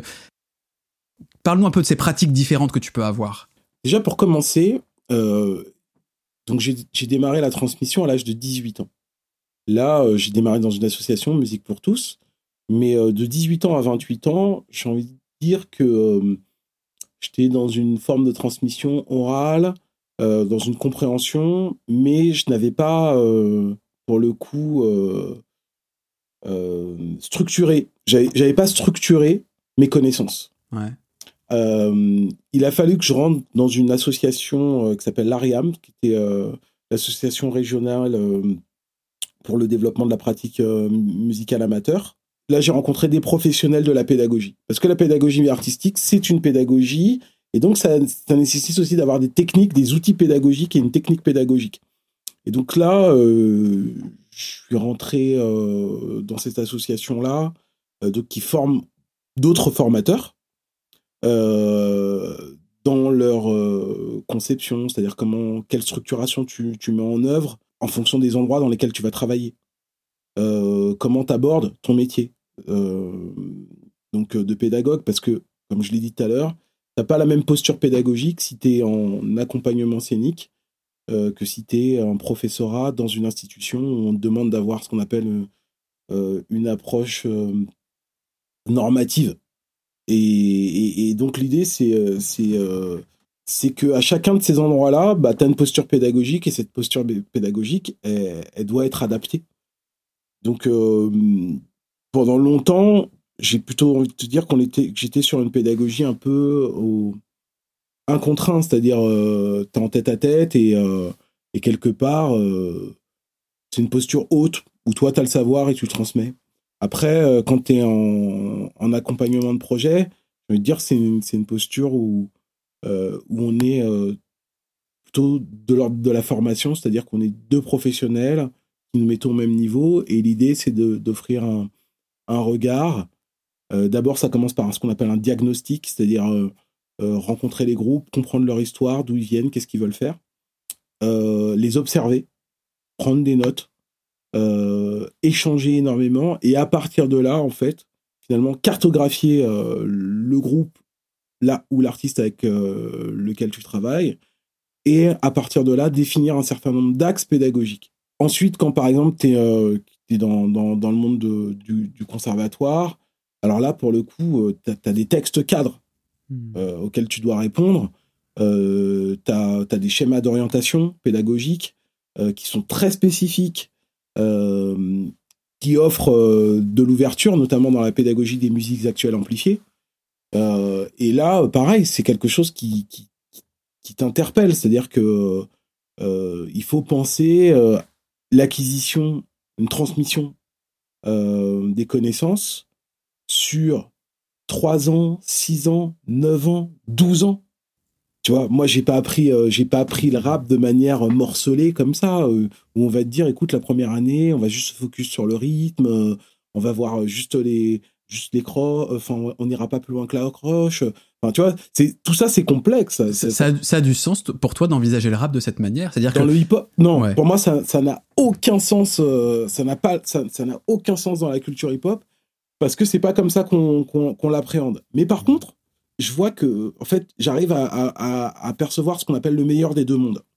Hmm. C'est-à-dire que euh, là où j'ai vu une approche ultra morcelée de l'acquisition et la transmission des connaissances dans le monde, euh, dans, le monde normé des conservatoires, je trouve qu'elle a, elle, vient très bien compléter l'approche complètement globale, enfin l'approche globale qu'on a en dehors des conservatoires, c'est-à-dire euh, dans la rue, dans la culture de groupe, et même, je vais dire, dans l'accompagnement, euh, dans l'accompagnement artistique, euh, enfin, à travers les musiques amplifiées et dans l'accompagnement scénique ou bien l'accompagnement de studio. C'est-à-dire que le mot accompagnement a énormément de sens parce que c'est toujours une approche qui est beaucoup plus globale. Mmh. Et, et, l'approche normative du conservatoire, elle est intéressante parce qu'elle est très spécifique. Et donc, quand tu commences à allier justement ces, ces deux espaces, là, tu arrives, je pense, à, un savoir-faire fin. Mais, euh, mais moi, je suis encore en train de, de, d'être de me former dans cette pédagogie-là parce que c'est, archi complexe. Et je vais même te dire, je crois que dans tout ce que tu entreprends, il y a, y a un art, en fait. Il y a des gens, moi, je vois des artistes de la pédagogie. Et c'est en ça que je sais que je, je suis avant tout un artiste et, et tu vois, c'est-à-dire, je suis aussi un pédagogue, mais euh, je suis avant tout un artiste parce que moi, ce qui m'intéresse vraiment à la base, si je me suis retrouvé dans ce monde-là, c'est parce que j'avais envie de, de transmettre mon art de la bonne façon, parce que surtout, je, répète, en face de moi, j'avais des gens qui comprenaient que dalle. Donc j'étais saoulé. Donc c'est quelque part, c'est ça qui m'a permis de faire ce chemin-là. Euh, je peux vous conseiller un DVD qui est super, qui s'appelle euh, Rap Attack, qui a été fait par Chimiste, qui était le beatmaker de la Clica. Et, c'est hyper intéressant parce que c'est un DVD qui, qui date du début des années 2000. Ouais, T'as plein de rappeurs qui racontent comment euh, leur processus créatif, tu vois. Et tu vas voir qu'il y a très peu de gens qui arrivent à vraiment poser des mots sur, sur le truc qu'ils font depuis 10 ans ou 15 ans, tu vois. Mhm. Voilà. Moi, justement, je pose, euh, je pose euh, là, j'ai moins de 30 ans et je pose les mots dessus. Et, et c'était déjà très clair, en fait. Et après, par contre, il a fallu que je me forme pour avoir une précision dans je me demande si c'est pas genre euh, dans dans ce que tu as dit tout à l'heure, tu parlais genre des des rappeurs qui rappaient faux, tu vois, enfin qui étaient pas euh, sur les bonnes notes en studio et je me ça m'a rappelé genre euh, je me suis dit putain mais genre quand j'étais gamin, je je me rappelle avoir lu ou entendu ce truc là avant et je me demande si tu dis pas juste la même chose dans le DVD de Rap Attack et que je l'avais quoi. Alors je pense, je pense que je dis ça, mais je parle beaucoup de rythme aussi. Je, parle beaucoup d'écriture rythmique. Non, à ce moment-là, hein, parce que euh, je suis vraiment à fond là-dedans. Euh, et puis justement, je, quelque part, essayé de faire un coucou en disant, mais attendez, euh, enfin voilà, mon école, ce que je développe, bah ça n'existe pas. Enfin, pas vraiment en fait en France. Mmh. faites un focus là-dessus. On sera vraiment dans le rap parce que c'était un truc qui me permettait de rapper avec avec d'autres artistes qui étaient des rappeurs internationaux, des Allemands, des, Espagnols et des Américains. Et quand on se retrouvait et qu'on rappait, tiens, on était tous impressionnés les uns par les autres parce qu'il y avait cette maîtrise de, de, de, la rythmique, de la musicalité, quoi. Et on se retrouvait à travers ça. Ça faisait sens pour nous. C'est intéressant, il y, a un truc un peu transversal entre la première partie et la seconde partie, c'est que ça ne suffit pas, c'est pas exclusif, etc. Mais il y a quand même l'idée que lorsque tu veux être un passeur, il faut avoir un peu de, réflexivité, c'est-à-dire de, d'approche de, sa propre pratique, quoi, de, réflexion sur qu'est-ce qu'on fait, je mets quand même des mots, etc. Parce que si tu veux le passer après aux autres, bah, pour que ce soit efficace, pour qu'ils captent le truc, il y a quand même une démarche à avoir pour codifier ça, pour penser le truc, etc. Quoi. Alors, pas, c'est pas, c'est pas exclusif. Il n'y a pas que cette approche-là, mais à un moment, elle est quand même nécessaire aussi en parallèle d'autres choses. Par exemple, juste la passion dont parlait Michel, tu vois, enfin, il y, a, il y a aussi ça, quoi. Ouais, mais on va, on va revenir au Wu-Tang, tu vois. le Wu-Tang Clan, tu vois, ils sont fans de, ils sont fans de Kung Fu. Compliqué d'avoir un maître euh, dans une discipline euh, si lui-même il ne sait pas ce qu'il fait, quoi, tu vois. Ouais. Donc il y a bien un moment, euh, faut bien quelqu'un qui s'arrête, qui dit, voilà, qui part, ça part de l'observation. J'observe ça, ça, ça, ça, ça. Je peux gagner, je peux être efficace, par exemple, dans le Kung Fu.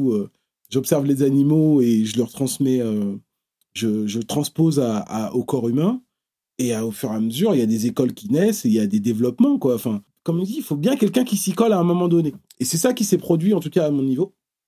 Et très tôt, je me suis dit, bon, bah, faut que quelqu'un s'y colle. Et j'ai fait, bah, vas-y, ce sera moi.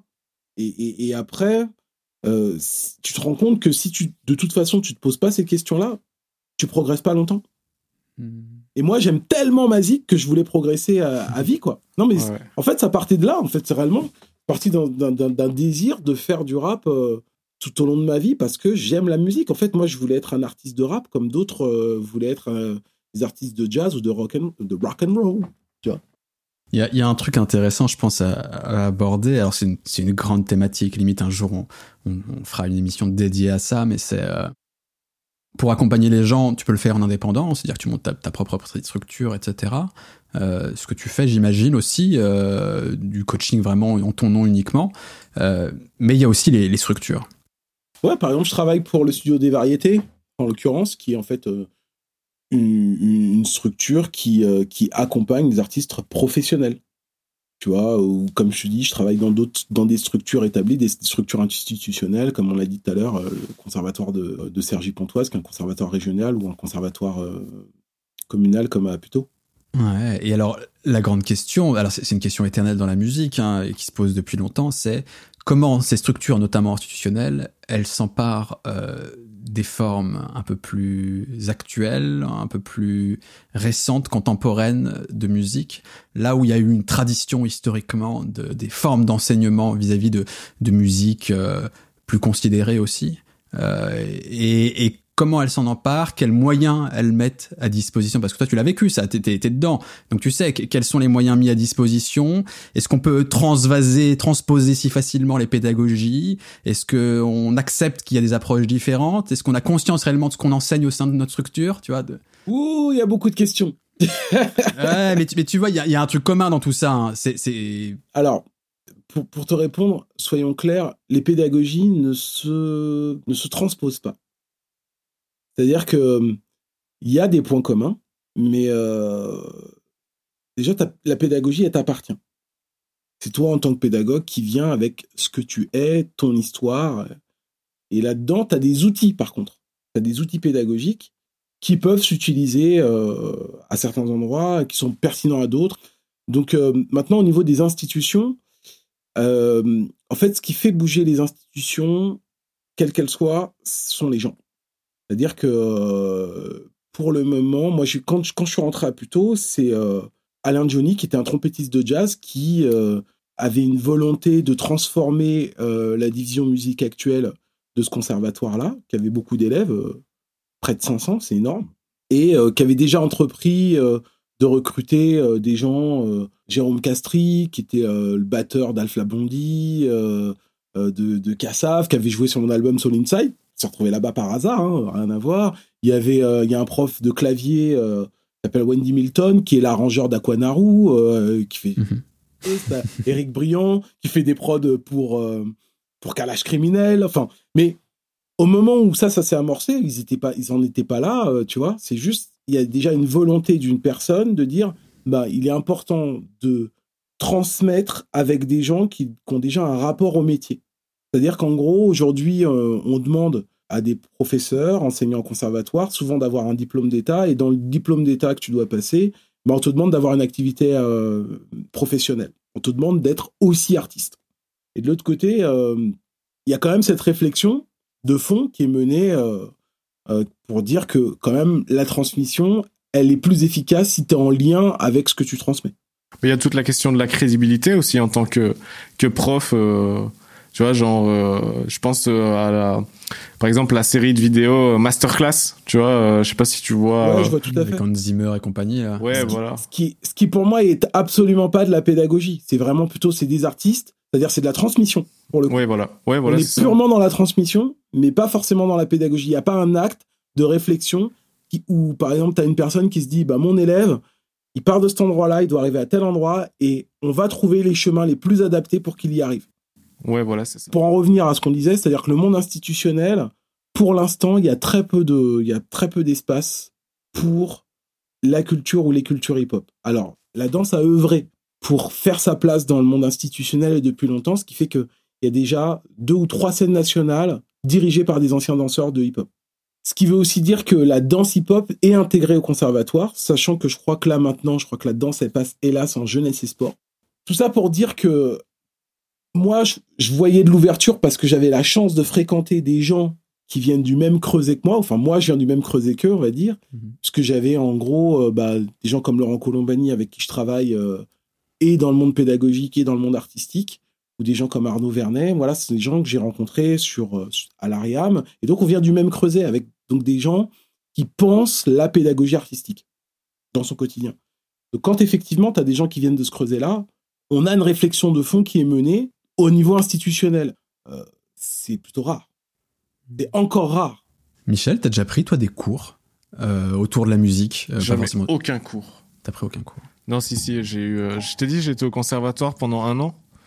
Euh, et donc voilà, j'ai eu des cours euh, de, composition à l'image, musique à l'image essentiellement.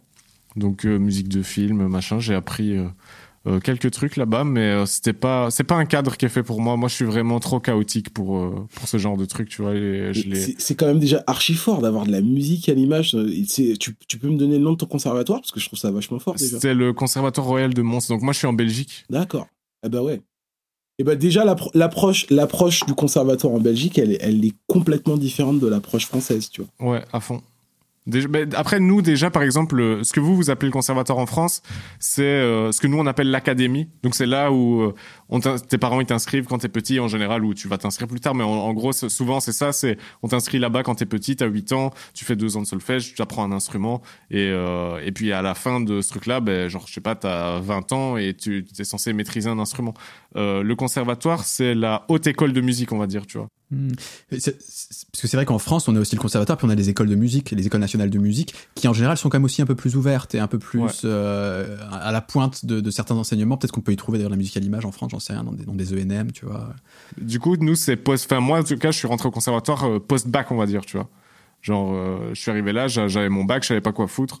Et, et on m'a dit, ah, là-bas, ils font des trucs musique à l'image. Toi, ça fait un an que tu joues de la guitare euh, ça a l'air de te chauffer, ben vas-y fais ça, tu vois. Donc j'ai été là-bas et là ben j'ai surtout pris goût à ce truc.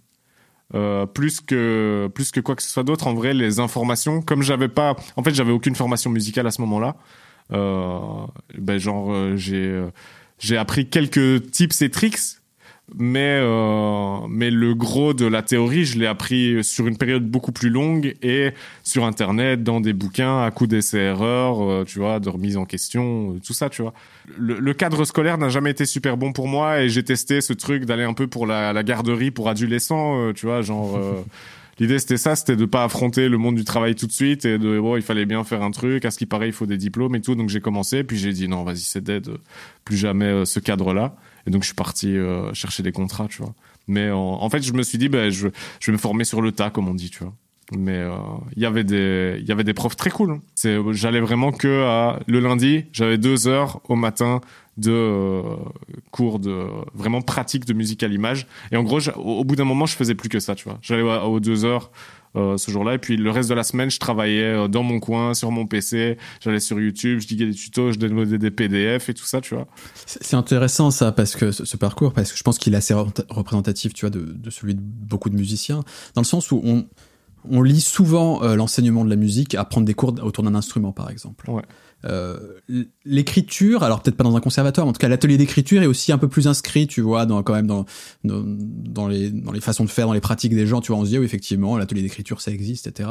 Euh, mais en parallèle, on sait que il y a plein d'autres euh, plein d'autres formes d'apprentissage qui se développent, évidemment en mode un peu plus indépendant avec les tutos, etc. sur Internet qui sont devenus un truc extrêmement important avec la MAO qui s'est démocratisé de ouf. Et j'ai l'impression qu'il y a des pans qui, eux, par contre, sont complètement mis de côté. Par exemple, typiquement, euh, la performance live. Travailler la performance live. C'est un truc, enfin, je pense que peu de musiciens ont conscience que ça peut être le cas. Alors, quand tu es accompagné par une maison de disques, par exemple, des choses comme ça, on, peut te dire, tu sais que ça existe, ça, viens, on va bosser ça, etc. Mais euh, pour l'artiste un peu plus lambda, entre guillemets, ou indépendant, etc., peut-être que je me trompe, hein, mais c'est un truc, j'ai l'impression on n'a quasi pas conscience que ça existe, ce travail vraiment du, live, l'enseignement, etc. Bah, alors déjà, euh, en live, déjà, tu es déjà plus dans une approche d'enseignement, parce que tu es dans une approche de pratique et de développement de ta pratique. Donc, il faut que tu aies déjà un certain niveau de, pratique. Euh, l'endroit où, où, la pratique amateur est valorisée, là, pour le coup, en France, on a des super réseaux. On a, euh, par exemple, à Paris, il y a le réseau Île-de-France, il y a pas mal de réseaux régionaux. Et il y a une bonne organisation parce que, en gros, dans le rock, euh, ils ont fait le boulot il y a 20 ans. Euh, avec les SMAC et tout comme ça. Voilà, de transformer bah, des, des, salles indépendantes de diffusion de concerts euh, et des espaces de répétition, de faire un travail pour le coup avec l'institution, travailler avec le, ministère de la Culture et donc d'avoir des agréments et d'avoir une réflexion de fond qui est menée là-dessus. Donc, euh, c'est là où, où est apparu le mot musique actuelle amplifiée, dont fait partie le rap. Et là, je parle bien du rap parce que c'est hyper intéressant comment, en fait, au niveau euh, musical, euh, bah, on s'inscrit dans une lignée. C'est-à-dire que le rap, ça s'inscrit quand même dans la lignée euh, du blues, du rhythm and blues, du jazz, de la soul, du funk. Et, et donc, à partir du rap, on a eu l'émergence des musiques électroniques. Il y en a qui les voient de manière consécutive, il y en a qui voient ça en parallèle. Parce qu'il y a vraiment deux écoles dans la musique électronique. Il y a la musique électronique qui est descendante du rap, et puis il y a une musique électronique qui est descendante de, bah, de toute la toute la toute l'approche électro-acoustique. Est-ce que le rap pourrait pas descendre aussi un peu de la musique électronique? Dans le sens où l'électro l'électro funk, la musique du futur, le, rap parmi les premiers rappeurs, t'as les mecs qui voulaient faire la musique du futur et ça passait par les machines électroniques, etc. tu vois, tu vois les trucs genre Man Parish, etc. Tu vois ce, délire, c'est hyper intéressant. on pourrait voir l'inverse aussi, le rap qui découlerait de la musique électronique. Il y a des gros débats là-dessus et euh, et là justement moi ça m'intéresse de de retravailler avec des chercheurs parce que euh, il y a quand même des trucs qui sont dits, des choses que je peux lire qui qui collent pas avec l'histoire euh, telle que racontent euh, voilà ces enfin les anciens jeunes euh, des années 70 dans leur dans leur approche musicale quoi. Mais mais mais ça m'intéresse en fait justement là je pense que il y a vraiment des il y a vraiment des gens qui ont une histoire et c'est intéressant de voir en fait à quel endroit ils sont racines et eux-mêmes où est-ce qu'ils puisent où, est-ce qu'ils leur héritage tu vois on parlait effectivement du travail qui était fait dans, les réseaux. C'est vrai que les résidences aussi, comme c'est un truc qui est assez intégré dans le monde musical. D'abord, il y a un truc qu'il faut dire, c'est quand, quand tu es amateur, c'est comment tu fais pour euh, travailler ta scène. Bah déjà, tu vas dans des, tu, prends des, tu prends des heures dans des salles de répétition. Mm Savoir que en France, euh, dans chaque département, tu as, as, une salle de musique actuelle amplifiée. Donc, euh, et puis même souvent dans les villes, tu vas avoir un espace municipal euh, ou des enfin tu as un espace municipal souvent où tu peux faire des, des où tu as des salles de répétition. Si c'est pas municipal c'est départemental. Donc euh, il y a quand même deux trois salles dans le département euh, où tu peux aller faire des répétitions. Et que à partir de ces endroits là tu vas toujours tu vas toujours rentrer en contact avec un régisseur. Souvent les endroits où, il y a des salles de répétition il y a aussi des ce qu'on appelle il y a aussi des scènes qui sont proposées donc des spectacles. Donc c'est aussi des lieux de diffusion donc, quand tu as un endroit où tu as un lieu de diffusion et des salles de répétition, eh ben, bien souvent, en, toquant, en venant régulièrement et en, frappant à la porte, tu as ce qu'on appelle des dispositifs d'accompagnement des groupes. C'est-à-dire que quand on te voit venir plusieurs fois répéter, au bout d'un an, deux ans, on te dit mais euh, t'as pas un projet? Est-ce qu'il est ficelé? Est-ce que tu as besoin de choses? Est-ce que c'est quand même un truc qui, se fait beaucoup en France, qui est assez phénoménal. C'est-à-dire qu'on a plein de trucs euh, sur lesquels on peut râler, mais pas sur ça pour le coup. Comme c'est quand même un endroit qui offre la possibilité à des amateurs d'avoir un environnement qui leur permet de se professionnaliser. Il suffit juste d'être assidu et à chaque fois de faire savoir ce qu'on fait. C'est-à-dire parler au régisseur, aller voir le programmateur, lui demander s'il y a de la place, euh, lui faire écouter ses démos et dire aussi c'est quoi ses besoins. C'est-à-dire dire j'ai besoin d'être meilleur sur scène, comment je peux faire? Hmm. Et bien souvent, avec ça, il y a une réponse concrètement, quand tu fais un, cours, je sais pas comment il faut, quel est le bon terme, hein, mais sur la perf euh, scénique, tu as sur le live. Alors, je fais, alors ça, c'est, voilà, là, je fais jamais de cours. Je fais pas de cours sur une perf live. Et je répète, je viens accompagner en live.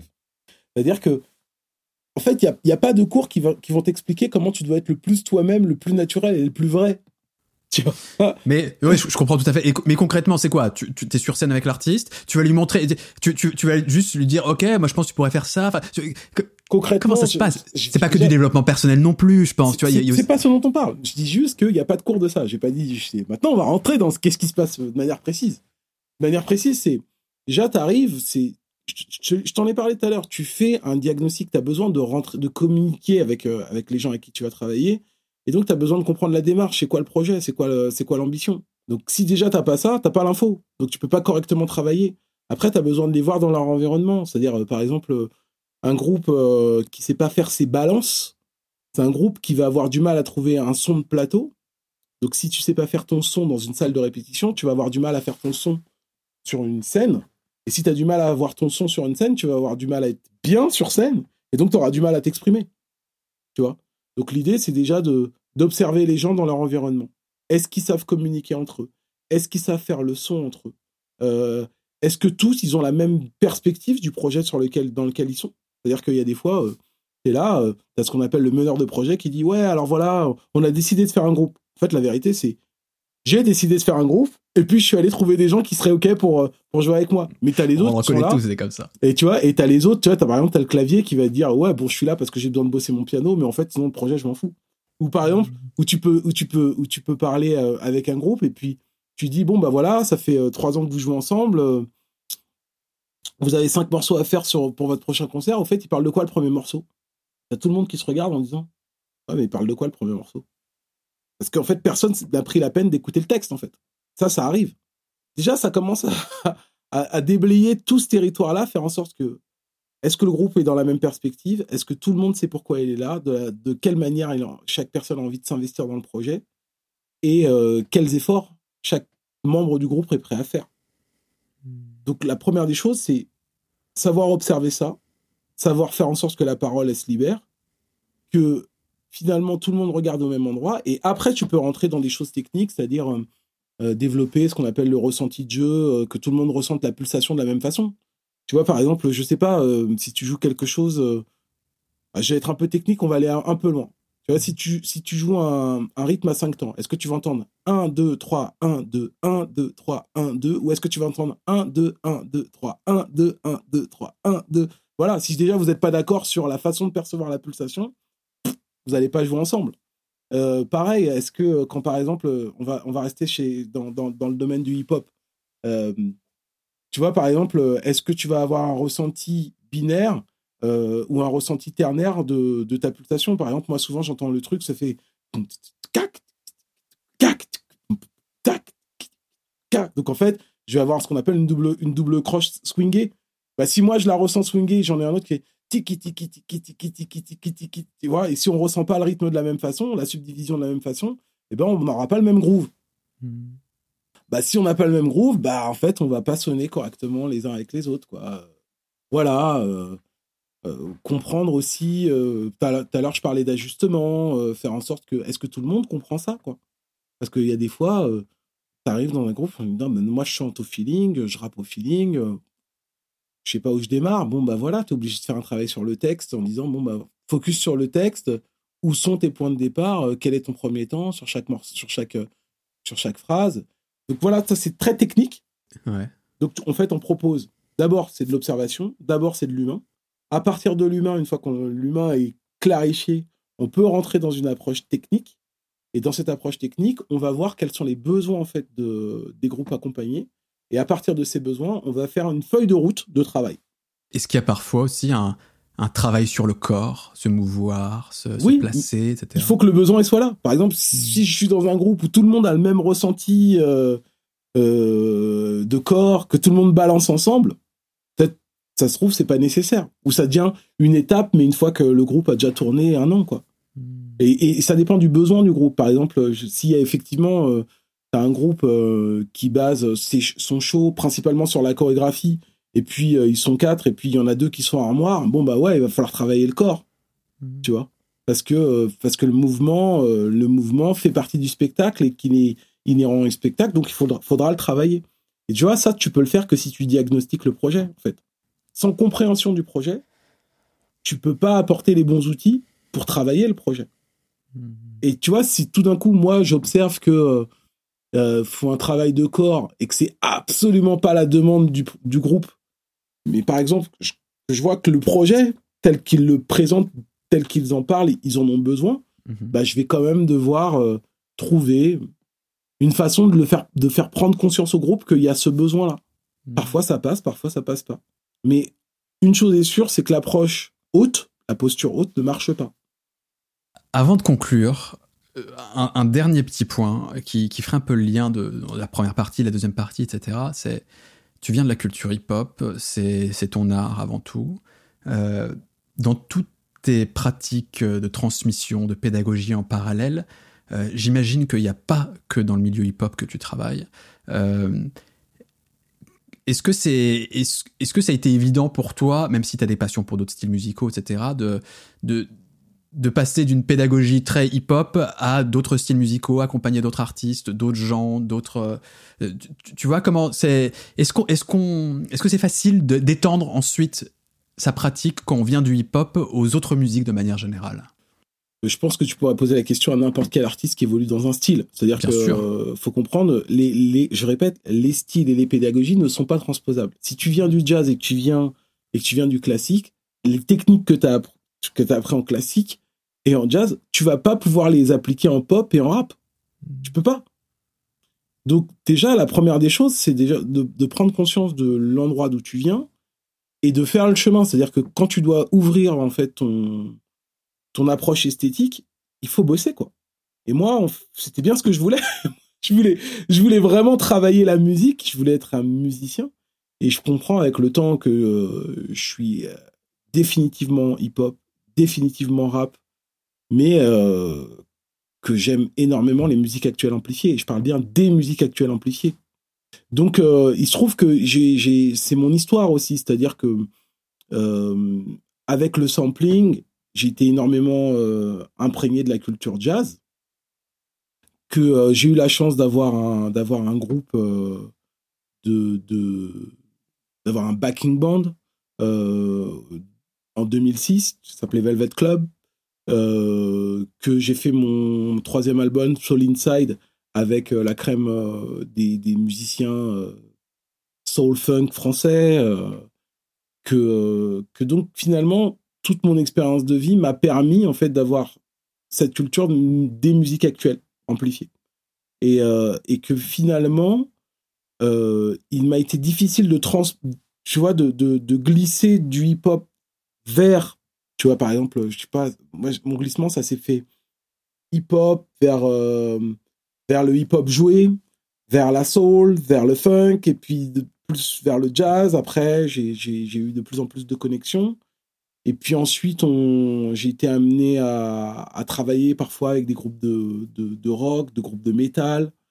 Euh, alors, voilà, c'est c'est-à-dire si on a besoin de faire un travail de précision, euh, notamment sur du, du métal, bah c'est pas moi qu'on c'est pas moi qu'on va appeler quoi. Hmm. Par contre, euh, euh, si par contre il y a besoin d'un travail précis sur notamment sur l'approche rythmique du texte, là on va m'appeler.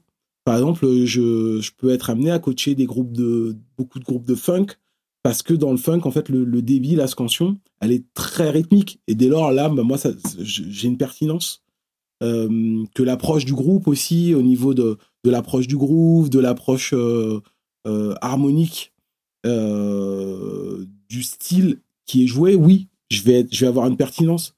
Par contre, accompagner un groupe de jazz, fusion et tout, non, ça, je ne serais pas pertinent.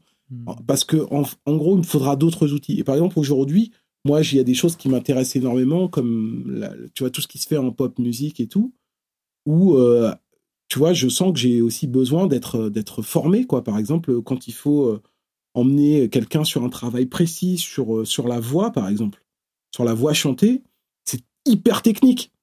C'est hyper technique, c'est-à-dire comment tu fais travailler, comment tu fais s'articuler le corps, le ressenti, l'émotion, le travail voilà vocal, l'air, tout ça Bon, voilà, il y a des techniques qui sont très efficaces en rap, mais qui sont inefficaces euh, pour accompagner euh, une chanteuse, une chanteuse pop euh, ou, une chanteuse de jazz, voilà, qui sera complètement. Puis pareil, tu as des techniques en jazz qui seront complètement inappropriées par, par rapport à une chanteuse lyrique. Enfin voilà, il y a vraiment chaque esthétique a ses spécificités, il faut bien les connaître, et surtout, faut savoir quand tu ne les maîtrises pas, quand tu ne les as pas, pour justement faire en sorte que tu donnes le, je sais pas, les meilleurs outils possibles euh, dans le cadre dans lequel tu es. Bon, c'est le travail de toute une vie. ouais, encore une fois, c'est le travail de toute une vie. Si tu veux être artiste de la pédagogie, moi, euh, j'avoue, je répète, hein, à la base, enfin, ce qui, soyons clairs, ça me passionne, mais ça me passionnera jamais autant euh, que de me retrouver en studio. De la musique et des albums. Voilà, fabriquer. Moi, par exemple, mon kiff, c'est de fabriquer des disques. C'est-à-dire euh, me retrouver en studio, réfléchir à un son qu'il y a dans ma tête, me dire mais attends, euh, quel, avec quel bassiste je vais jouer, quel ampli on prend, tout ça. Tu vois, pour avoir euh, voilà la, la représentation, l'image que j'ai dans la tête, l'image que j'ai dans les oreilles. moi, j'adore cette alchimie-là, tu vois. Hmm. Et, et le fait de faire tout ce travail-là d'accompagnement, discuter avec tous ces artistes en devenir, en fait, c'est me reposer des questions d'artistes avec d'autres artistes. ça t'a enrichi aussi, en fait. Ça nous enrichit tous les uns les autres, en fait.